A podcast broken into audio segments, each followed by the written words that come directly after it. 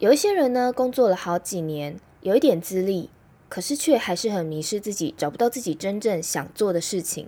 如果你也是朝九晚五的上班族，你想要自己接案子或在家创业，你可能可以为自己建立一套工作规则。今天就来跟大家分享，怎么样帮自己建立一份工作规则呢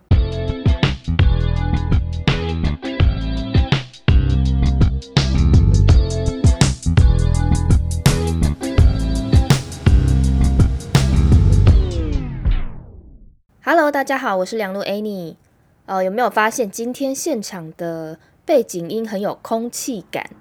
对，因为我今天不是在家录音，我现在人在大安森林公园对面的一间旅店。我今天来拍个人的形象照，因为之后的工作会用到，那也可以放一些照片在自己的网站上面使用。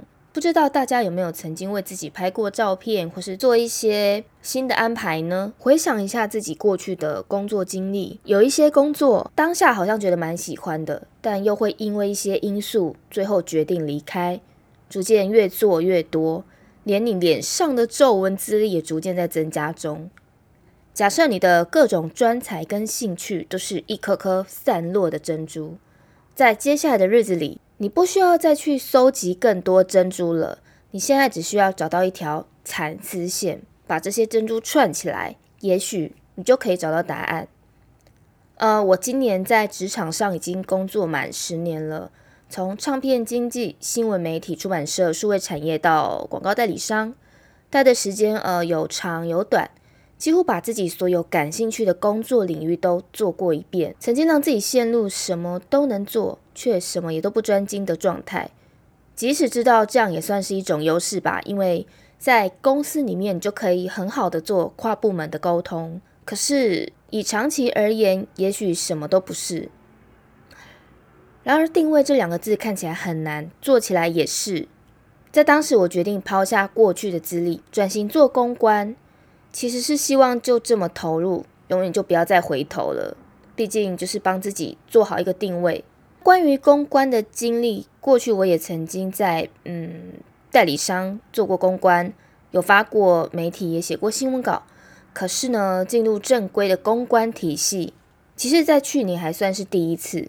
尤其它还是一间很大的外商公司，对我来说就像是一个新世界，全然不同。嗯，在还没有进去做公关之前，早就知道说公关是一个很辛苦的产业。但是其实真正加入，你才知道什么是辛苦。工作尖峰时间经常就是半夜一两点啊，或者更晚，所以你很晚回家是一个常态。其实其他也还有各种大大小小让你觉得很辛苦的事，是人都会觉得疲惫。说好的永远不回头，最后也没有做满。有时候我跟朋友开玩笑的说，啊，我的资历太短了，其实不满一年。就我朋友他会很认真、很可爱的帮我算工时，跟我说，如果你以一天工作八小时的基准来看，其实我其实你已经做了两年了吧？其实这有点夸饰，但工时真的还蛮长的。当我做了公关的产业之后，当时我在想，哇，我已经有做过很多工作，如果每一份工作都是一颗珍珠的话，公关是不是又变成了我另外一颗新的珍珠？但我其实意识到我自己并不缺珍珠了，也因为呢，公关事业做是有一套逻辑，呃，也可以说是 SOP。当然，别的工作也有一套逻辑，但当下我在想，如果我采用了公关体制，为自己量身定做一套属于自己的工作规则，那会是什么呢？所以当下我就整理过去我擅长的事情。把它列成 Excel 清单，抽丝剥茧的留下在服务客户上可能会需要，或是我自己也感兴趣的项目，开始为自己的专业定锚，慢慢的修正成自己想要的工作架构。我要说的是，并不是只有公关，而是所有在职场上迷失的人，不管你是决定自己离职出来创业，或是你正在公司上班。都应该为自己做这件事情，就是为自己定锚，找一个工作架构，可以从过去的工作经验里找出一套自己最有自信的工作架构，再将其他相似的工作内容放进架构里，不一定要全部放满，有一些可以是备选。然后呢，你赋予这些专长一个逻辑，它就会成为你的蚕丝线。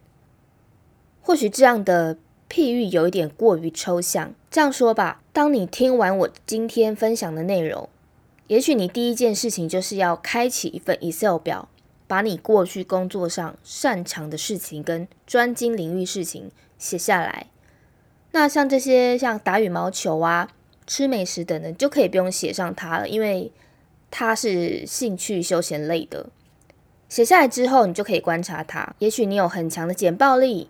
你协助举办过很多大活动，你甚至当过活动的讲师，或者你认识一群很厉害的人，还是说你写字速度很快呢？写稿速度很快，或者你擅长做数据报表等，甚至你也可以是一个当过餐厅点餐员的经验。那透过上面这些 list，就有机会建立一个新的工作架构。例如说，我认为餐点点餐员的工作架构是最清楚、最有逻辑的。那么我就用这个架构来替自己的专长定锚，落实我擅长的部分。点餐就等于客户提出需求，配餐就是你制作简报，那你也可以找厉害的人合作办活动等。最后在出餐的部分就进行提案，然后客户买单这样的过程。即使架构定锚在其他的项目，也能够去思考一套逻辑。我刚刚提的其实只是其中一种思考法，所以你在列的过程当中，你就可以触类旁通到很多不同的内容，激发新的火花。我觉得这是一个很好的一个方式，你可以去思考你自己过去曾经做过什么，未来想要做什么，这样也不至于认为自己的资历呢很零散，没有一个聚焦。希望今天的分享可以帮助大家建立自己的工作规则，脱离迷失自己的状态。最后来跟大家分享一个比较轻松的话题，在上个礼拜，呃，有一个很可爱的住在日本的台湾女生写信给我，她主要是邀请我到她的 podcast 节目分享旅游日本的想法，然后我觉得非常的有趣，也跟她分享了我到镰仓极乐寺，呃，一个人住了一间上百年老房。跟法国人相遇的故事，其实并没有什么浪漫火花啦。不过透过这次的分享，也让我回想起之前，呃，在没有疫情前出国游玩的回忆跟经验。如果大家也很久都没有去日本了，也很想念去日本的感觉，欢迎你到 Podcast 上面搜寻东京台湾女子俱乐部，你可以收听到我分享镰仓的旅游记事。